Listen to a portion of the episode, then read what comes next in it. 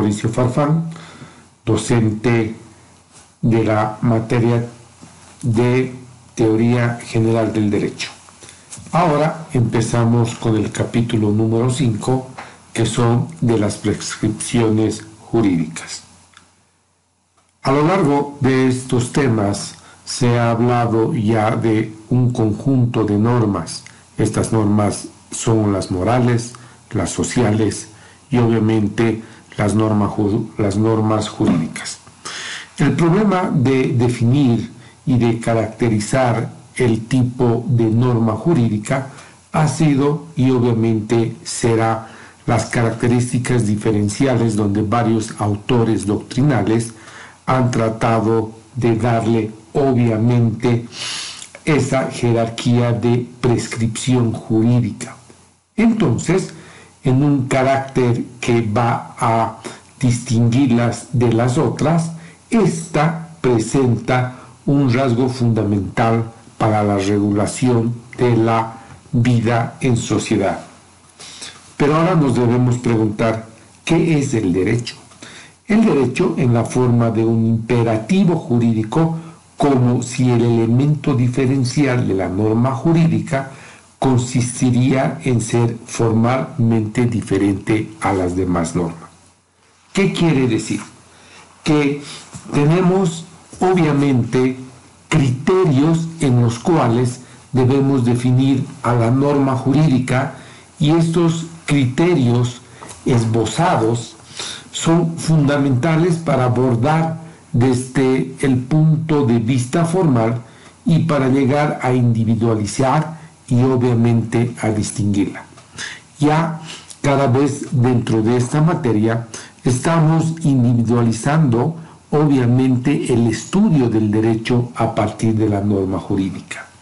En la página 96 de la teoría de la norma jurídica vamos a ver algunos criterios en los cuales la, la norma jurídica va a llegar obviamente a configurar sus eh, formas típicas en las cuales se pueda presentar. A la fecha, y de acuerdo a lo que vamos a ver, van a existir cinco em, criterios en los cuales se va a poder abordar el entendimiento de la norma jurídica. Primero, el criterio más seguido, que es el criterio de individualizar a la norma jurídica mediante su contenido. ¿Qué significa esto? De que el derecho siempre va a regular unas relaciones intersubjetivas, es decir, que la teoría del contenido en cuanto se refiere a la norma jurídica, obviamente va a radicar en las relaciones bilaterales, a diferencia de la unilateralidad de la norma jurídica, o de la norma moral, perdón. Entonces, repito, el criterio del contenido en cuanto a la norma jurídica es el carácter de relación intersubjetiva entre uno y otro sujeto. Por tanto, es bilateral. Y reitero que la norma moral sería unilateral. El carácter de la bilateralidad obviamente hace de que la norma jurídica va a actuar entre individuos con la sociedad. Más allá veremos y ustedes se preguntarán, pero la norma social también. Obviamente, pero en el transcurso de este tema 5 vamos a diferenciarla a la norma jurídica de la norma moral y de la norma de trato social. Es por esto que este criterio con referencia a la bilateralidad, con referencia a su contenido, va a ser obviamente uno de los criterios que el legislador, el juzgador, el abogado y sobre todo el individuo, es decir, nosotros nos vamos a someter. Por tanto, una norma jurídica es de carácter bilateral por el ámbito en el cual va a desarrollar ese ser humano la conducta. ¿Cuál es el segundo criterio? El segundo criterio se va, a referir, se va a referir al criterio del fin. Esta crítica a la cual vamos a hacer sobre el criterio del fin, porque cada una de las normas, cada uno de los criterios, cada una de las teorías abarca un punto de vista. Y Norberto Bobbio no solamente la cita como criterios, sino también va a hacer un análisis crítico con referencia.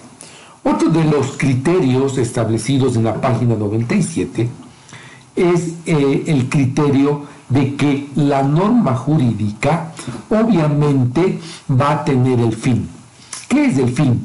El fundamento que hace a las normas sociales, que vamos a ver a detalle, tiene una relación intersubjetiva también como la norma jurídica, pero no se trata, no, no, no se trata de relaciones intersubjetivas genéricas. Las relaciones intersubjetivas reguladas en el ordenamiento jurídico son relaciones específicas y su especialidad es el fin del ordenamiento jurídico que pone frente a otros ordenamientos normativos vigentes de una sociedad. Por tanto, aquí el autor, en el segundo criterio, determina que el fin de la norma jurídica se va, a relacionar con ese punto que nosotros llamamos relaciones intersubjetivas de carácter específico y hace una relación con las normas de trato social o las normas sociales, las cuales tienen una diferencia de relaciones intersubjetivas genéricas. Con esto, obviamente, el criterio de la definición de una norma jurídica para su existencia en el primer en, el primer criterio nos dijo que es un acto bilateral, bilateral en cuanto a su contenido. Este segundo criterio establece que para la creación, conformación y construcción de la norma jurídica, obviamente se va a tener el criterio del fin. En una de las observaciones y una de las esencias en los cuales nace esta teoría, obviamente se establece que un ordenamiento jurídico tiene que tener un fin. Bueno, seguimos con el tercer criterio y en el tercer criterio señala que tanto el segundo como el primero van a ser insuficientes porque un criterio fundamental para la creación de una de la, de, de la norma jurídica no necesariamente es la relación bilateral o el criterio del fin, sino el criterio de los sujetos. ¿Quiénes son los sujetos? Los sujetos van a ser todas aquellas personas naturales o jurídicas que van a tener que observar las normas de conducta y este criterio señala que la teoría del fin es insuficiente porque lo que va a legislar, lo que va a regular la norma jurídica, obviamente es el criterio de los sujetos. Los sujetos, para nosotros, tiene que ser entendida como el conjunto de individuos, pero la norma jurídica son dictadas e impuestas por quien tiene un poder soberano, es decir, el que ordena la norma de conducta desde el momento de que esta capacidad de poder para los estatistas será el Estado, para los jus naturalistas será otros, pero una de las definiciones en cuanto a los criterios que podemos abordar es el tema de los, de los sujetos, es decir, los individuos.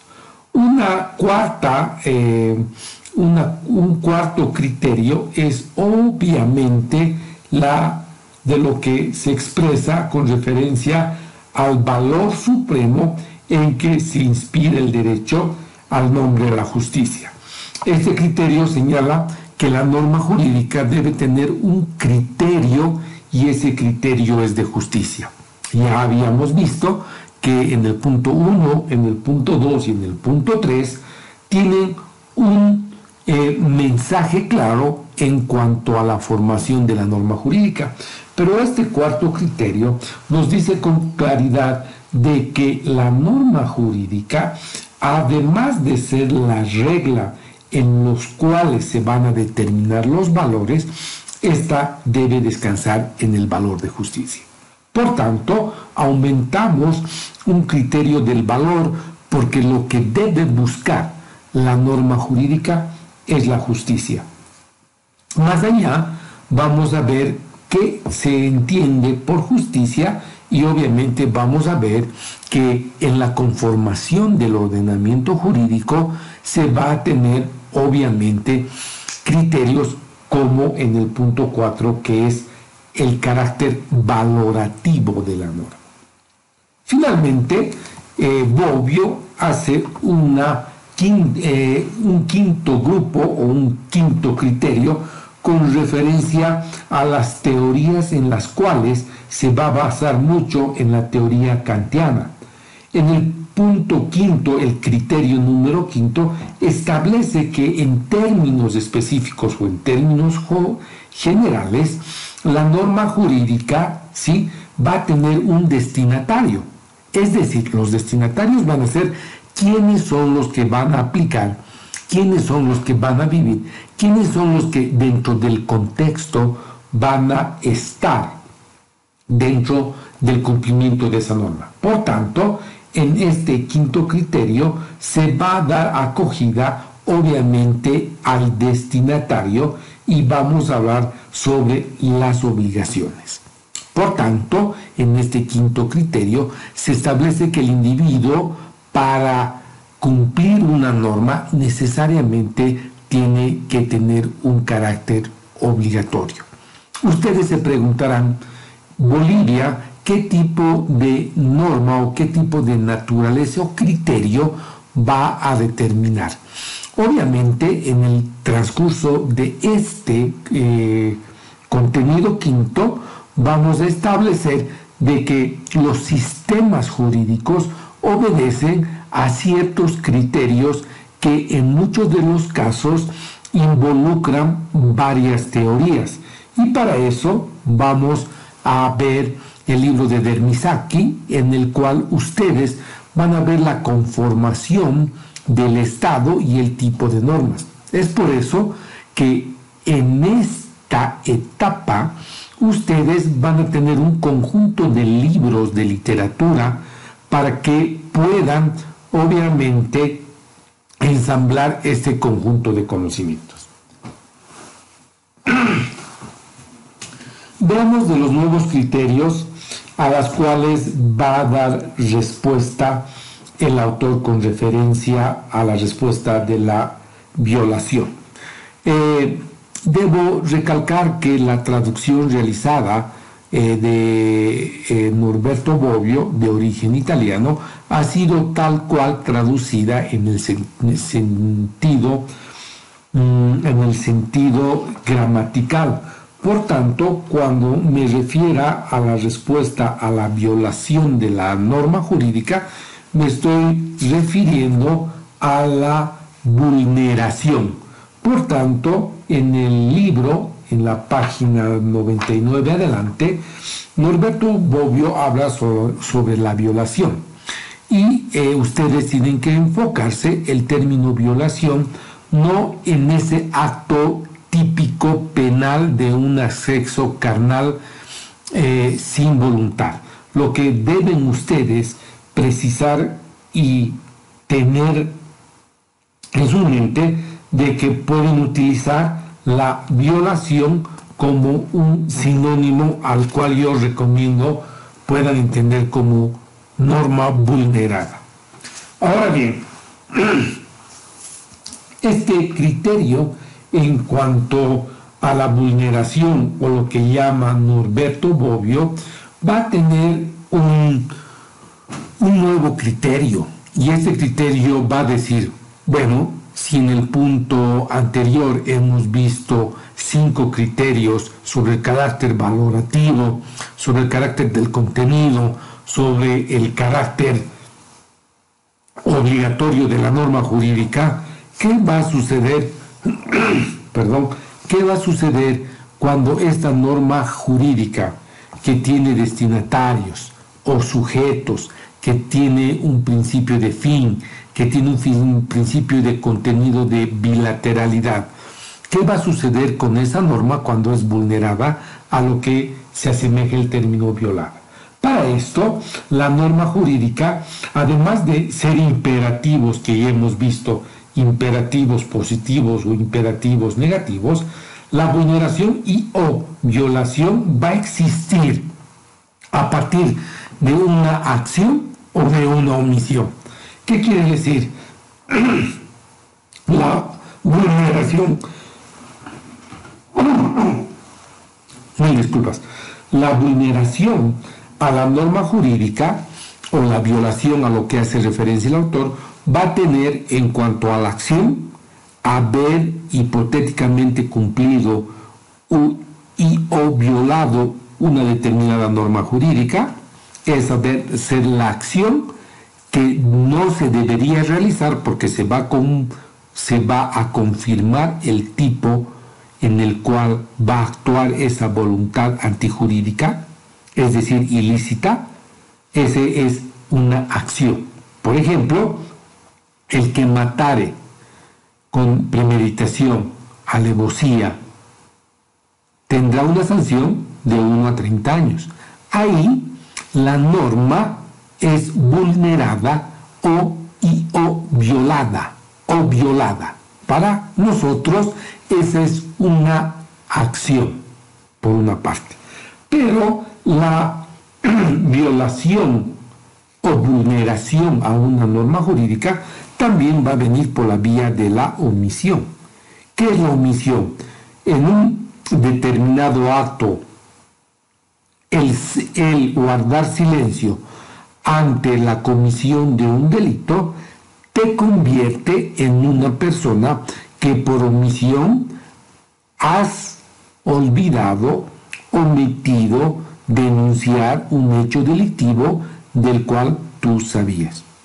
Por ejemplo, sabías y sabes que estaban falsificando billetes, tanto dólares como bolivianos, y tú sabías y has estado eh, en esa mecánica de ayudar y a sabiendas que es un hecho que podría vulnerar la fabricación de billetes, y el no denunciar este hecho, obviamente omites de facilitar a la justicia que se descubra un hecho ilícito.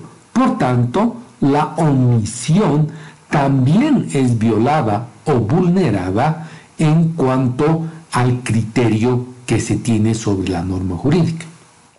Ahora bien, con esto vamos a ver un elemento importante que en la teoría pura del derecho de Hans Kelsen ha sido muy avanzada en cuanto al criterio de la sanción.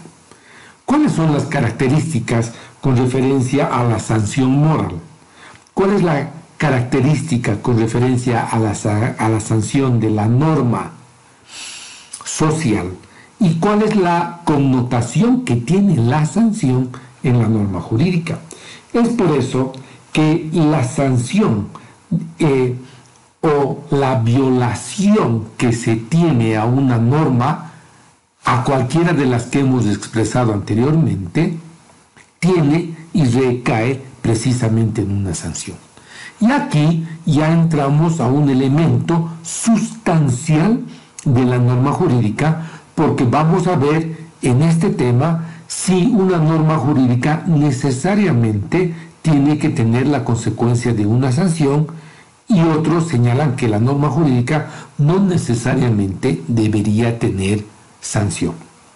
Pero el autor nos trae la sanción moral. ¿Cuál es el efecto de un acto autónomo e individual de un ser humano dentro de su fuero interno cuando éste, en un carácter antiético, antirreligioso, comete un pecado o realmente hace un acto que está fuera del alcance de los valores éticos. ¿Cuál es el grado de sanción que se tiene con referencia a la norma moral? Y obviamente se va a decir de que la sanción se va a entender como una consecuencia desagradable de la violación o vulneración cuyo fin es prevenir la violación, o en su caso, en que se produzca la violación, eliminar las consecuencias nocivas. ¿Cuál es el efecto de una norma moral? Pongamos un ejemplo para ver qué es lo que la norma moral en su contenido tiene. Ejemplo, una persona comete un pecado, es una persona religiosa. Entonces, ante esa infracción, frente a esa violación de un mandamiento que expresa, por ejemplo, no matarás, no robarás o, no desearás la mujer de tu prójimo, y en cualquiera de esos eh, mandamientos esa persona ha pecado. ¿Cuál es su grado de sanción? Para los católicos será irse a confesar y dentro de la confesión el sacerdote le dará una sanción. Y esa sanción en el fuero interno puede o no ser cumplida con determinados Ave Marías o Padre Nuestros. En el cristianismo será simplemente el arrepentimiento y una relación con Dios para que no suceda esto. ¿Eso es una sanción? Sí, obviamente es una sanción. ¿Quién exige el cumplimiento de esa sanción? Entonces, en la norma moral, la sanción solamente se cumple en la medida del grado de conciencia de ese ser humano. Por tanto, has pecado, has cometido una, una infracción antiética o has vulnerado un valor, entonces ahí la sanción solamente se cumple por la persona que ha cometido ese hecho. Nuevamente mil disculpas. Por tanto, aquí el autor trae a colación cómo la norma jurídica va a tener algunas características. Después tenemos las sanciones eh, sociales. ¿Qué son las sanciones morales? Por ejemplo, las normas de trato social o sanciones morales es un conjunto de comportamientos que tiene la persona que dependiendo el grupo social pueden ser refutadas. Entonces, las sanciones, eh, eh, si bien las sanciones morales son externas, pero estas va a tener un determinado efecto con referencia al comportamiento del urbanismo, de las costumbres y en general estas normas, si bien van a tener un grado de sanción, pero esta sanción se va a llamar un repudio. Por ejemplo, entramos a un minibús o a un micro y tenemos una persona que se para y que no está utilizando barbijo. Y además no solamente está diciendo la o no solamente está sin barbijo, sino que está insultando y además está provocando y tocando a las personas. ¿Cuál es el grado de sanción de una norma social de una persona? Va a depender el grupo social, va a depender la costumbre, va a depender un conjunto de condiciones y quizás la sanción sea de que el chofer o el dueño del transporte sindicalizado pare y le diga a la persona que se retire del, del vehículo porque está ocasionando o podría ocasionar una, eh, una conducta que está violando una ley de establecer el barbijo. Por tanto, dependiendo de la costumbre, esta persona va a tener una sanción de todo, de, toda de todas las personas que están en el micro y el colectivo, pero esta sanción va a ser un repudio. He ahí la diferencia entre el carácter general de la norma social, el carácter autónomo e individual de la norma moral y ahora vamos a ver cuáles son las consecuencias de la sanción jurídica. La sanción jurídica obviamente también tiene un elemento de estar dentro de la esfera de la externa, al igual que la forma de una sanción de trato social. Pero la norma jurídica va a tener una connotación diferente porque va a estar sujeto a un elemento en el cual le vamos a llamar la sanción externa e institucionalizada. Y la institucionalización de la sanción obviamente va a emerger de un órgano, en este caso legislativo, quien va a imponer una obligación y esa obligación va a tener que ser utilizada de la, de la forma que va a ser coaccionada. Es decir, la sanción jurídica va a tener elementos de coerción. Es decir, que al ser externa, esta sanción es institucionalizada. En la norma social no va a tener la característica de la institucionalización porque va a ser la colectividad que le va a dar un simple repudio a esa persona. Pero la norma jurídica va a garantizar que esa sanción externa sea institucionalizada. Al que comete eh, un acto fraudulento en importar mercancía sin pasar recintos fronterizos, va a ser calificado como contrabandista. Y el contrabandista va a tener dos elementos. El decomiso de la mercancía y dos, va a tener el efecto institucionalizado de ser recluido por el delito de contrabando. Entonces, ¿cuál es el elemento que va a diferenciar de todas las normas es de que la norma jurídica va a tener una sanción externa e institucionalizada. Aquí van a haber varios elementos en los cuales vamos a ver sobre la autodefensa, sobre las formas de exclusión de, de la institucionalización, pero obviamente para nosotros es muy importante que vayamos a determinar lo que nosotros vamos a hablar por sanción. Obviamente, eh, sobre en la página 108 y 109, vamos a ir concluyendo de que el problema de la sanción obviamente va a ser objeto de análisis desde tiempos remotos hasta la actualidad por diferentes críticas, teorías y posiciones de diferentes autores con referencia a la sanción. Van a ver eh, la adhesión espontánea sobre el problema de la sanción y vamos a enfrentar dos teorías. Todos aquellos autores que prevalecen de que la norma jurídica necesariamente debe ser de política sancionista y otra que señala que la norma jurídica no tiene el carácter de ser sancionadora. En los argumentos es lo que se va a llamar la adhesión espontánea, porque la sanción es un elemento constitutivo del derecho, como lo habíamos mencionado hace rato, porque el ordenamiento jurídico cuenta primeramente con la adhesión espontánea a las reglas de la obediencia que se da por un ente llamado institución o Estado.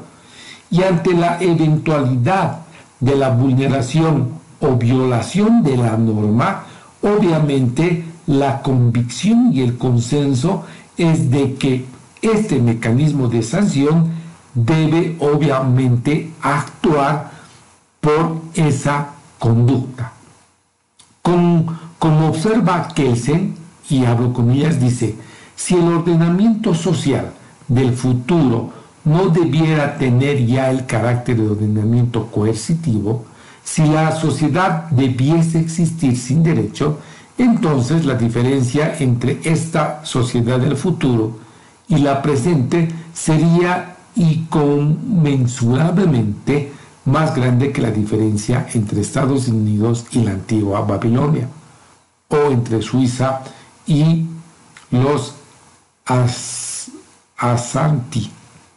Concluyendo con lo que nosotros queremos decir, la sanción organizada es la característica que va a distinguir de un ordenamiento jurídico con referencia a las normas de comportamiento y obviamente la, la sanción es una adhesión espontánea que va a contar la norma jurídica.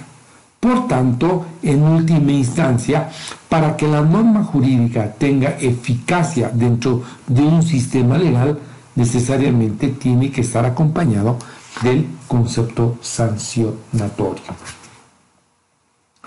La teoría a la cual señala que las normas jurídicas no deben tener sanción hace referencia a la jerarquía de las normas en las que tiene un conjunto de normas cuya eficacia no necesariamente sea útil la aplicación de la norma jurídica en cuanto a su validez. Por tanto, lo que se va a determinar en cuanto a un ordenamiento jurídico es la evolución ordenada que va a expresar y que no necesariamente que, debe ser restringido. Por tanto, existen normas jurídicas que no necesariamente tengan sanción. Esta teoría es la teoría no, no sancionista que afirma la inexistencia de un ordenamiento jurídico complejo que aún se suele, dominar, se, se suele denominar como jurídica la falta del complejo de institucionalidad de la sanción. Es decir, que en esta em, argumentación hace referencia a que existen ordenamientos jurídicos complejos que no necesariamente emiten sanciones y a eso se va a llamar el orden internacional, la cual solamente va a primar principios jerárquicos que no necesariamente van a tener una sanción. Si bien esta teoría tiene eh, una relación con referencia al derecho y al derecho dentro de un ordenamiento internacional, tendrán un conjunto de elementos, entre esos la autodefensa y la heterodefensa, como sustrato de lo que quieren expresar que existen ordenamientos jurídicos que no solamente van a prevenir una sanción, sino que van a ser enunciados del derecho para el comportamiento de realizar actos como no a la guerra. Por ejemplo, nos referimos a las normas del organismo de Naciones Unidas que ha sido creado post Segunda Guerra Mundial que tiene por objeto mantener la paz mundial. Por tanto, estas normas son las llamadas normas de la no guerra que lo único que evitan es obviamente que entre todos los estados vivan en una paz mundial. Bueno, eh, también tenemos las normas, eh, las normas en cadena o el proceso al infinito, que afirman que la norma sancionada emerge a medida que se va las normas inferiores y las normas superiores. Pero también en las argumentaciones se responden que la sanción implica la presencia de un aparato coercitivo. La presencia de este aparato implica la última existencia de lo que es la coacción. Ya lo dijimos hace un par de minutos de que la norma jurídica para su esencia y su comportamiento obviamente va a tener un carácter enteramente coercitivo, es decir, de que se va a tener que utilizar la fuerza pública, esa policía que se llama, para que la norma jurídica cumpla en la realización de ciertos actos ilícitos, ya sea por la acción o ya sea por la omisión. Concluimos entonces que la sanción es un concepto jurídico riguroso, de suerte que se puede hablar de un concepto jurídicamente existente de la sanción. Hablando jurídicamente, se llama sanción, ¿no? A todo esa forma en que se va a imputar un castigo por la realización de, un, de una acción o de una inacción. La sanción no es otra cosa que el comportamiento que el juez debe tener en una determinada circunstancia y por consiguiente no se debe distinguir de cualquier comportamiento calificado como una norma obligatoria. Desde el punto de vista jurídico, se habla de conceptos inconsistentes al concepto de la sanción, pero sin lugar a dudas queda dentro de cada sistema jurídico la imposición de una sanción. Y una de las características en las cuales enfrenta la norma jurídica, obviamente, es el carácter sancionador. Con esto, el autor nos trae las siguientes visiones. Uno, que para determinar los criterios del derecho se tienen que eh, tener ciertos elementos en las consideraciones de los cinco criterios que nos da. Otro elemento que concluimos en esto es la introducción del término sanción a partir de lo que el autor llama la violación a la norma jurídica y el elemento sanción. Y también nos da la diferencia de las normas morales, las normas sociales y la norma jurídica. Y obviamente concluimos de que la norma jurídica enfrenta dos teorías. Todos aquellos que sostienen que la norma jurídica necesariamente viene acompañado de un carácter sancionatorio, y a eso hemos incluido la coerción y la coacción, y los que no consideran que la norma jurídica sea enteramente sancionadora y hace referencia al derecho y a los organismos internacionales. Con esto va a depender de que cada corriente, cada doctrina, cada jurista va a influir en su legislación sobre el tipo de norma jurídica. Con esto hemos terminado el capítulo número 5 y obviamente vamos a entrar ya en la próxima clase al capítulo sexto que nos va a hablar sobre la clasificación de las normas jurídicas. Con esto hemos terminado este quinto tema y obviamente se recomienda a todos los estudiantes repasar, subrayar, leer, volver a hacer esa retroalimentación y precisar conceptos. Se reitera de que el estudio del el libro de Norberto Bobbio tiene que traer consigo un diccionario elemental jurídico o por lo menos un diccionario común que nos permita entender la terminología a la cual nosotros queremos que en el examen precisen los conceptos. Entonces, eh, me despido en esta jornada de ver el quinto tema. Que tengan un buen estudio y obviamente estaremos ya para el capítulo número sexto. Hasta luego.